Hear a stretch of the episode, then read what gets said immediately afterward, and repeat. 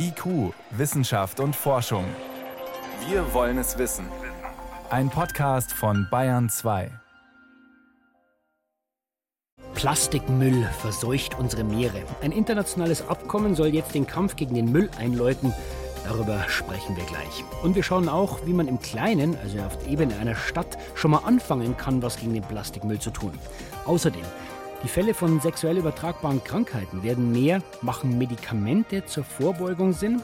Auch das ist Thema bei uns. Und am Schluss präsentieren wir das älteste Lebewesen mit einer echten Verdauung. Wissenschaft auf Bayern 2 entdecken. Heute mit Stefan Geier. 20 Jahre lang. So lang dauert es ungefähr, bis so eine Plastiktüte hier im Meer zersetzt wird.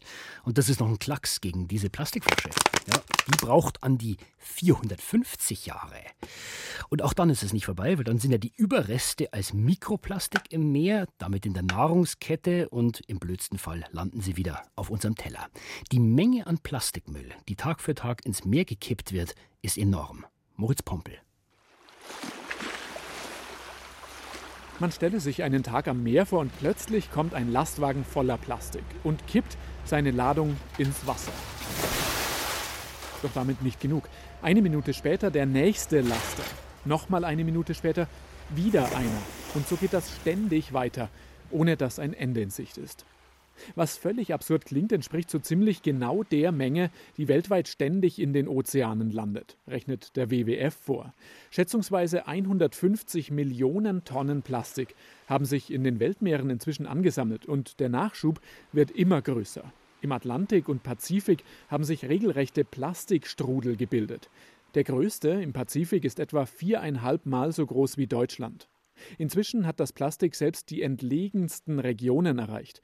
Das Alfred Wegener Institut hat in der Arktis Mikroplastik an Stränden, im Wasser und am Meeresboden gefunden. Tiere wie Eisbären, Robben und Seevögel verfangen sich in alten, umhertreibenden Fischernetzen und verenden oder sie verschlucken sich an Plastikmüll.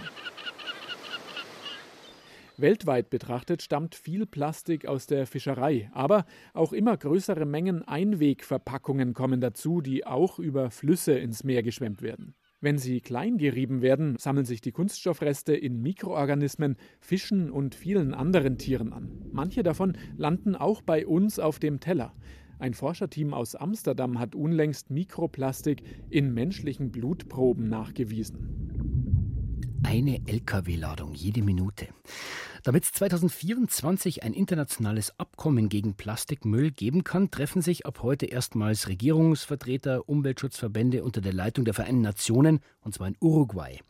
Alois Fedder ist einer der Teilnehmer dort. Er arbeitet seit über 20 Jahren für die Umweltschutzorganisation WWF und er war kurz vor der Sendung vom Konferenzort zugeschaltet. Und ich wollte zuerst mal wissen, jetzt wird über erste Eckpunkte für ein internationales Abkommen gegen Plastikmüll verhandelt. So neu ist dieses Problem ja nicht. Warum erst jetzt? Ja, da haben Sie absolut recht. Also es gibt ja, ist ja über die letzten ja, 10, 20, 30 Jahre hat es so viele Abkommen zu Plastik gegeben und gleichzeitig ist die Menge zum Beispiel in Meeren beständig angestiegen und alleine während der letzten nächsten zwei Jahre, wo das verhandelt wird, werden nochmal 10, 15 Prozent des Plastikmülls in den Meeren hinzukommen. Dabei möchte man denken, Interesse an sauberen Meeren und wenig Mikroplastik auch dort müssten doch eigentlich alle haben. Warum ist es denn so schwierig, da strenge Regeln durchzusetzen? Naja, weil niemand gerne Regeln befolgen möchte und denkt, wir machen das doch alles schon ganz prima und so weiter. Nur dieses fragmentierte Gebilde von Abkommen, die zum größten Teil freiwillig sind, wird nie zu einem Erfolg führen. Deswegen sind jetzt die Augen quasi auf diese zwei Jahre gerichtet, dass hier ein Abkommen zustande mit globalen Regeln mit nationalen Plänen und mit messbaren Zwischenschritten, die dann auch berichtet werden müssen. Und ja, und wir hoffen, dass es auch dazu kommt, dass dann natürlich auch Sanktionen ausgesprochen werden, wenn das nicht funktioniert, damit endlich das beginnt, dass der Eintrag in die Meere abnimmt. Sie haben gesagt, es gibt viele verschiedene Abkommen, aber das ist eben nicht international geregelt. Wer sind denn da die Kontrahenten? Also wer ist denn eigentlich gegen so ein Abkommen oder gegen solche Regeln? Ja, momentan ist es nicht so ganz klar, denn dass es dieses Abkommen geben soll, ist ja beschlossen worden. Das waren über 190 Länder. Am Ende haben alle gesagt, wir brauchen ein Abkommen. Jetzt geht es aber darum, soll das Abkommen nur sozusagen nationale Pläne beinhalten wo dann die einzelnen Länder machen können, was sie will und niemand ihnen sozusagen das vorschreibt. Oder ob man sagt, will man eine gleiche Ebene auch für Unternehmen und für Länder weltweit haben, die sich nach denselben Regeln ausrichten und danach auch berichten. Und das gibt es im Moment nicht. Und ein Interesse, das zu verhindern, würde ich mal sagen, haben natürlich auch die Erdöl produzierenden Länder, weil Plastik wird aus Erdöl gemacht. Oder es sind andere einflussreiche große Länder, die sagen, da soll uns niemand reinreden, das können wir am besten selbst. Ist nicht ein Problem auch, Herr Fedder, dass man auf der anderen Seite, wenn das Plastik sozusagen nicht mehr gebraucht wird, mit dem Müll sehr viel Geld verdienen kann immer noch? Ja, das ist wahr, aber dazu muss einiges passieren. Momentan ist es ja so, dass äh, Plastik nicht Plastik ist, sondern 20, 100-fache verschiedene Kunststofffraktionen in der Welt sind und teilweise sogar bis zu, weiß ich, fünf oder zehn in einem Produkt. Und das kann man gar nicht recyceln. Und da kann man höchstens Parkbänke draus machen oder sowas ähnliches. Aber ein qualitatives Recycling in einer hohen Prozentzahl ist momentan in der Form noch gar nicht möglich. Und deswegen braucht es bei dem Produktdesign, da muss schon angesetzt werden. Die Unternehmen müssen in die Verantwortung genommen werden, weil einfach hohe Recyclingzahlen zu versprechen, funktioniert nicht. Was sind denn die großen Stellschrauben, wenn wir jetzt mal den Blick nach vorne richten auf dieses Abkommen? Also wir teilen das in drei Säulen auf. Das erste sind zum Beispiel die Dinge, die man eigentlich überhaupt nicht braucht, die total umweltschädlich sind, vielleicht sogar giftig in den Abbauprodukten. Die können sogar verboten werden. Das muss dieses Abkommen leisten, dass sowas dort enthalten ist. Die zweite Säule ist, dass so viel wie möglich im Kreis geführt wird. Und dazu gehört eben dieses besagte Produktdesign. Dazu gehört, dass Kunststoff so produziert wird, dass es auch wieder in den Kreislauf zurückgeführt werden. Die dritte Säule ist ein ordnungsgemäßes Management, das am Ende der Kette, wenn Kunststoffabbauprodukte noch vorhanden sind, die man gar nicht mehr recyceln kann, dass das umweltfreundlich entsorgt wird. Und dieser letzte Teil, der muss immer kleiner werden durch die ersten beiden Schritte. Meiner Meinung nach müsste man sich sehr stark daran ausrichten, was das sogenannte Montreal-Protokoll mal geleistet hat und es geschafft hat, die FCKW und so weiter aus der Welt raus. Auch viele, viele Quellen aber eine, ein Medium, wo das eingetragen wurde, das war nämlich unsere Atmosphäre. Und heute haben wir den Erfolg. Und danach muss sich in etwa auch ein Abkommen wie dieses ausrichten. Jetzt ist so ein Abkommen, selbst wenn es dann zustande kommt, schön anzuschauen auf Papier, aber letztlich nur interessant, wenn es wirklich auch umgesetzt wird. Das heißt, auch wenn es kontrolliert werden kann, wie soll sowas weltweit bezüglich des Mülls funktionieren?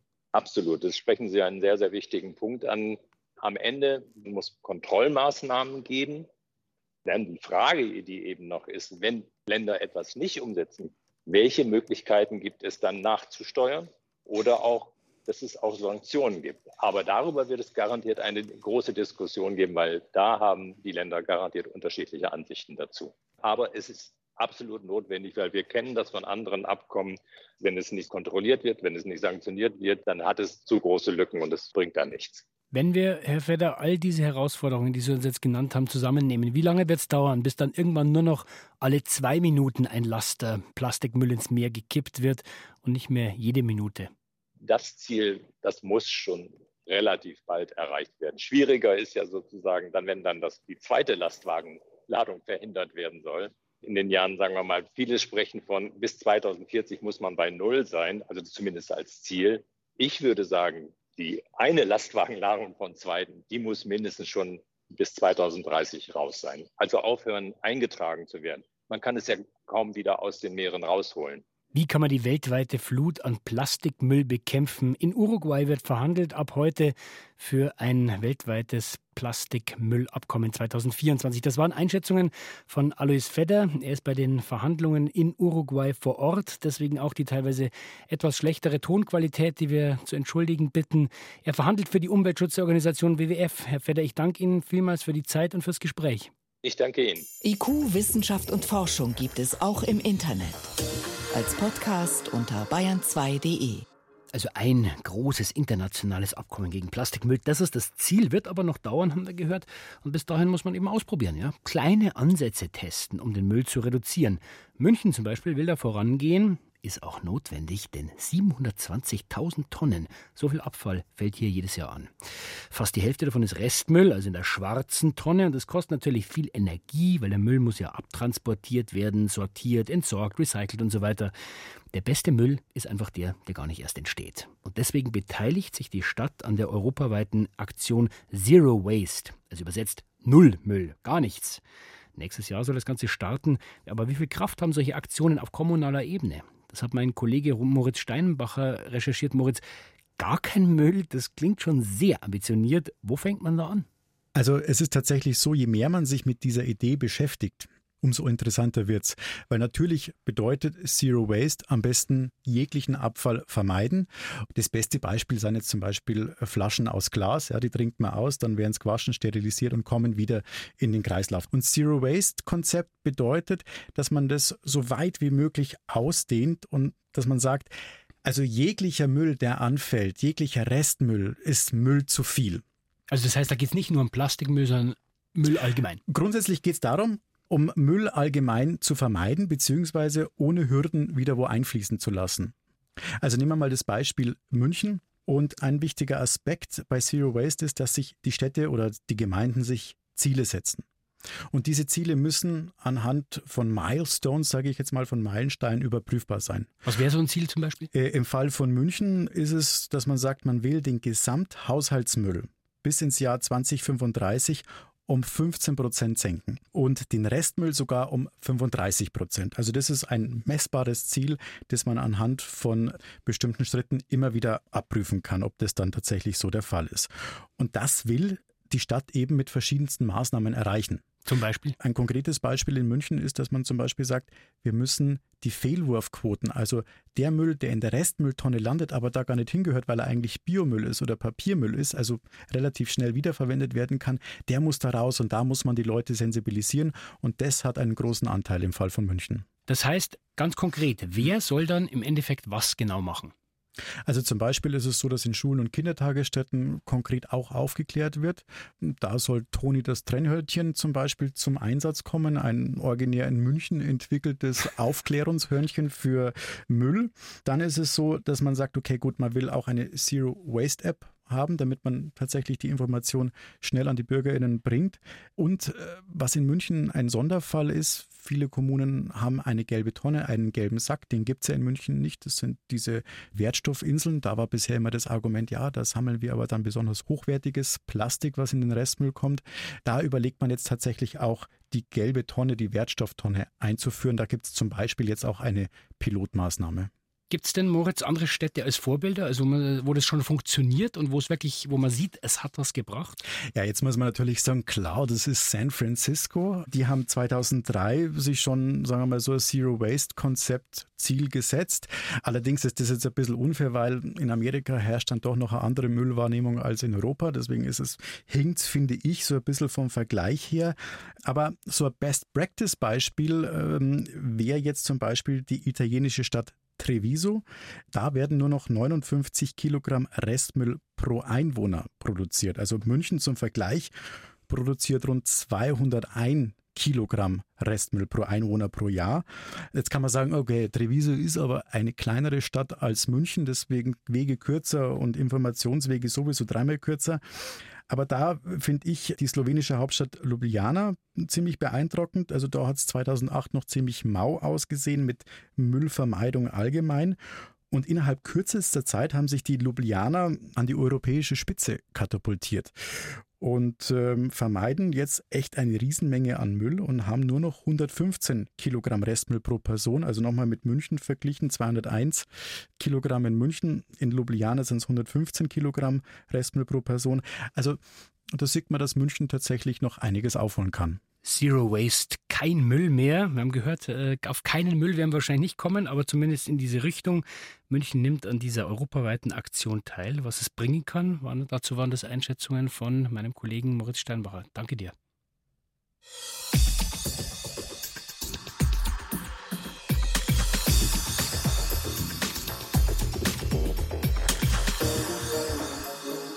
Jeden Tag stecken sich geschätzt eine Million Menschen weltweit an. Da geht es jetzt nicht um Corona, sondern um sexuell übertragbare Krankheiten. Die sind auf dem Vormarsch, sagt die Weltgesundheitsorganisation und meint damit nicht nur AIDS, auch Erkrankungen, die durch Bakterien übertragen werden. Syphilis zum Beispiel. Und dieser Vormarsch, der ist nicht nur weltweit, sondern insbesondere auch in Deutschland zu beobachten, vermehrt bei Männern, die Sex mit Männern haben. Es gibt zwar Medikamente, die kann man als Vorsorge einnehmen, aber Ärzte diskutieren, ob das der richtige Weg ist, wie Daniela Remus berichtet. Die Angst vor einer AIDS-Erkrankung hat in den letzten Jahren, zumindest in Europa, deutlich abgenommen. Vor allem die HIV-Prophylaxe PrEP schützt vor Ansteckungen, so dass die Neuinfektionen stark zurückgehen. Ganz anders aber sieht es bei den sexuell übertragbaren Krankheiten aus, die durch bakterielle Erreger verursacht werden. Ansteckungen mit Syphilis, Tripper oder Chlamydien nehmen zu, sagt Dr. Martin Reit, Infektiologe aus Düsseldorf. Bisher ist lediglich die Syphilis meldepflichtig, die Zunahme der anderen sexuell übertragbaren Krankheiten beruht auf Schätzungen. Viele Menschen, die wir jetzt in unserer Praxis betreuen, nehmen mittlerweile die PrEP ein. Wir betreuen ungefähr 300 bis 400 PrEP-Patienten. Und bei diesen PrEP-Patienten hat sich natürlich auch durch die Einnahme der PrEP das Sexualverhalten verändert. Das heißt, das, was früher der sogenannte Goldstandard war, um sich von einer HIV-Infektion zu schützen, übernimmt heute mehr oder weniger die PrEP und das Kondom spielt nur noch eine, ja, sagen wir mal, untergeordnete Rolle. Und ohne Kondome steige das Risiko, sich mit einer sexuell übertragbaren Krankheit zu infizieren. Um sich davor zu schützen, sind manche Männer, die Sex mit Männern haben, dazu übergegangen, sich mit vorsorglich eingenommenen Antibiotika vor diesen Erkrankungen zu schützen. Deshalb plädiert der Mediziner dafür, Antibiotika in bestimmten Situationen wie zum Beispiel Festivals oder Sexpartys, für diese Risikogruppe als Prävention zuzulassen und einzusetzen. Denn Forschende konnten bereits in mehreren Studien zeigen, dass das Antibiotikum Doxycyclin tatsächlich schützend dagegen wirkt. Das Doxycyclin hat so verschiedene Vorteile. Auf der einen Seite hat es eine Wirksamkeit gegenüber Chlamydien, es hat eine Wirksamkeit gegen Treponemen, die die Syphilis auslösen. Und das sind zunächst mal die drei häufigsten sexuell übertragbaren Erkrankungen. Dazu kommt, es ist ein Antibiotikum, wo wir schon über eine lange, lange Erfahrung im Prinzip verfügen und im Medizinbereich auch Erfahrungen über Langzeiteinsätze, wenn man zum Beispiel die Malaria nimmt oder die Behandlung von der Akne halt hat. Sowohl eine Chlamydieninfektion wie auch eine Syphilis konnten zu rund 70 Prozent durch die prophylaktische Einnahme dieses Medikaments reduziert werden. Gegen Gonokokken aber, die Tripper auslösen, nützt das Doxycyclin nicht. Denn diese Bakterien sind bereits weitestgehend resistent gegen dieses Antibiotikum, wie viele andere Bakterien auch. Und genau hier liegt das Problem. Der präventive Einsatz von Antibiotika gegen sexuell übertragbare Krankheiten ist umstritten.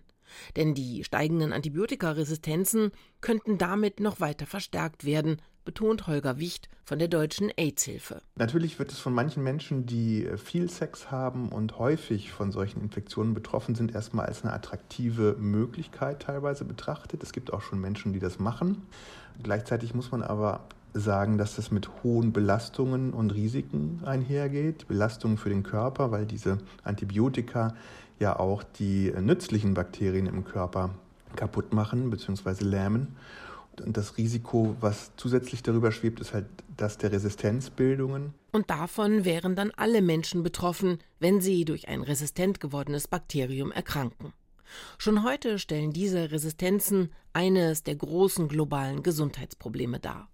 Jährlich sterben weltweit nach Angaben der WHO rund 1,3 Millionen Menschen an einer derartigen Infektion, weil die Medikamente unwirksam geworden sind. Deshalb sind viele Mediziner und Wissenschaftlerinnen hochgradig besorgt und fordern eine deutlich restriktivere Abgabe von Antibiotika. So sieht es auch Holger Wicht von der Deutschen AIDS-Hilfe. Unterm Strich können wir sagen, bei diesem Thema, das ist definitiv keine Möglichkeit für sehr viele Menschen, sich dauerhaft vor sexuell übertragbaren Infektionen zu schützen. Man muss da sehr, sehr vorsichtig sein, um eben keinen Schaden anzurichten im Körper und bei den Resistenzbildungen. Völlig ausschließen würden wir aber nicht, dass es vielleicht für eine kleinere Gruppe von Menschen in ganz bestimmten Situationen mal zeitweilig eine Option sein kann. Auch Infektiologe Martin Reit findet, es müsse von Einzelfall zu Einzelfall abgewogen werden, ob die präventive Einnahme von Antibiotika sowohl für den einzelnen Menschen als auch für unser Gesundheitssystem sinnvoll sein könnte. Beispielsweise bei bestimmten zeitlich begrenzten Ereignissen wie Festivals oder Sexpartys. Denn die sind, das hat die Affenpockenausbreitung in diesem Jahr gezeigt, geeignet, um sexuell übertragbare Erkrankungen zu verbreiten. Vorbeugende Medikamente gegen sexuell übertragbare Krankheiten. Daniela Remus war das. Sie hören Bayern 2. Bayern 2. Wissenschaft schnell erzählt. Und das macht heute Helmut Nordweg. Helmut, du hast uns besonders wertvollen Reis mitgebracht. Ja, den goldenen Reis habe ich mitgebracht. Was ist an dem so besonders? Der enthält eine Vorstufe von einem wertvollen Vitamin, dem Vitamin A. Diese Vorstufe, die heißt Carotin, ist orangerot, ja, und so orange gelb ist dieser Reis auch gefärbt und die Forscher sagen eben golden dazu. Tatsächlich ist dieser Reis aber immer umstritten gewesen, weil er gentechnisch verändert ist. Mhm. Und trotzdem ist jetzt die erste Ernte eingefahren worden. 67 Tonnen waren das auf den Philippinen. In dem Land ist diese Reissorte erstmals genehmigt worden. Und die Befürworter sagen eben, dieser Reis, der ist wirklich wertvoll, denn er lindert ein wichtiges Gesundheitsproblem. Zum Beispiel? Zum Beispiel geht es darum, dass Vitamin A benötigt wird, um Kinder nicht erblinden zu lassen. Also umgekehrt gesagt, Kinder werden blind, wenn sie zu wenig Vitamin A bekommen. Und der Reis löst das Problem. Der Reis löst das Problem, denn wer den Reis isst, der nimmt ja diese Vorstufe auf und bildet dann mehr Vitamin A. Und dieser Vitamin A-Mangel, der ist in den Ländern des globalen Südens tatsächlich ein großes Gesundheitsproblem. Ja, und außerdem ist Vitamin A wichtig für die Entwicklung von Kindern und fürs Immunsystem. Das ganze Konzept, dass man sozusagen mit dem Essen ein Vitamin aufnimmt, nimmt und eine Reissorte gentechnisch so verändert, dass das eben drin ist, das gab es schon vor vor 30 Jahren. Allein zwölf Jahre hat es jetzt gedauert, das Sicherheitsdossier zu erstellen. Jetzt ist der Reis da, man wird sehen, wie er ankommt. Jedenfalls sind auch andere asiatische Länder interessiert. So, über Corona ging es noch gar nicht in dieser Sendung, aber jetzt geht es um das Thema, wie sich die Pandemie auf die astronomische Forschung ausgewirkt hat. Was hat das miteinander zu tun, Corona und Astronomie? Ja, das haben zwei US-Forscherinnen ausgewertet. Die wollten wissen, wie die Zahl der Veröffentlichungen während der Pandemie sich entwickelt hat. Und die haben festgestellt, die hat deutlich zugenommen, diese Zahl. Ist ja auch klar, Konferenzen sind weggefallen, weniger Anwesenheitspflicht gibt es in den Laboren und in den Büros. Allgemein halt mehr Zeit zum flexiblen Arbeiten. Da kann man dann auch mal Veröffentlichungen schreiben. Aber das betrifft nicht alle gleichermaßen. Frauen, die konnten bei diesen Veröffentlichungen viel weniger zulegen als Männer. Klischees, klischeemäßig würde man sagen, die mussten sich ja um die Astronominnenkinder dann kümmern. Ja, und da äh, gab es schon vorher eine kleine Diskrepanz. Also eine Astronomin veröffentlicht tatsächlich weniger als ein männlicher Fachkollege. Aber während der Pandemie ist dieser Unterschied noch viel deutlicher geworden und auch in Ländern aufgetreten, in denen vorher beide Geschlechter gleich produktiv waren, in Norwegen zum Beispiel oder in der Schweiz. Und die Forscherinnen, die nennen tatsächlich als Grund Probleme mit der Betreuung von Kindern und pflegebedürftigen Menschen und die bleiben eben in der Pandemie noch häufiger an Frauen hängen als so schon, eben auch an Astronominnen. Ist wahrscheinlich auch nicht nur vielen Forschenden so gegangen. So, und jetzt geht es noch in die Frühzeit des Lebens. Da geht es um das älteste Lebewesen, das verdaut hat. Vor 550 Millionen Jahren, da haben in den Meeren die ersten mehrzelligen Lebewesen gewohnt. Ediacara hießen die. Die haben meistens ausgeschaut so wie Farnwedel, Blätter, Röhrenwürmer. Die haben Nahrung aus dem Wasser gefiltert, Algen und Bakterien zum Beispiel. Und jetzt haben Forschende im Norden von Russland eine andere Art gefunden. Die ist gerade so mit dem bloßen Auge sichtbar, mit einer eigenen Struktur für die Verdauung, also einem Darm also sozusagen. Einiges weiterentwickelt Genau, und in diesem Darm, da sind Stoffwechselprodukte zu finden, die dort aus Einzellern wie Algen entstanden sind. Die haben diese Ediacara wahrscheinlich abgeweidet vom Meeresboden und diesen Unterschied, den sieht man heute noch. Das heißt, es war wirklich das Lebewesen, das zum ersten Mal gefressen und verdaut hat, vielleicht eine Vorstufe von den Tieren, die sich bald darauf dann entwickelt haben. Vielen Dank, Helmut Nordwig, für die Kurzmeldungen. Und soweit war es das vom IQ-Team für heute. Am Mikrofon war Stefan Geier.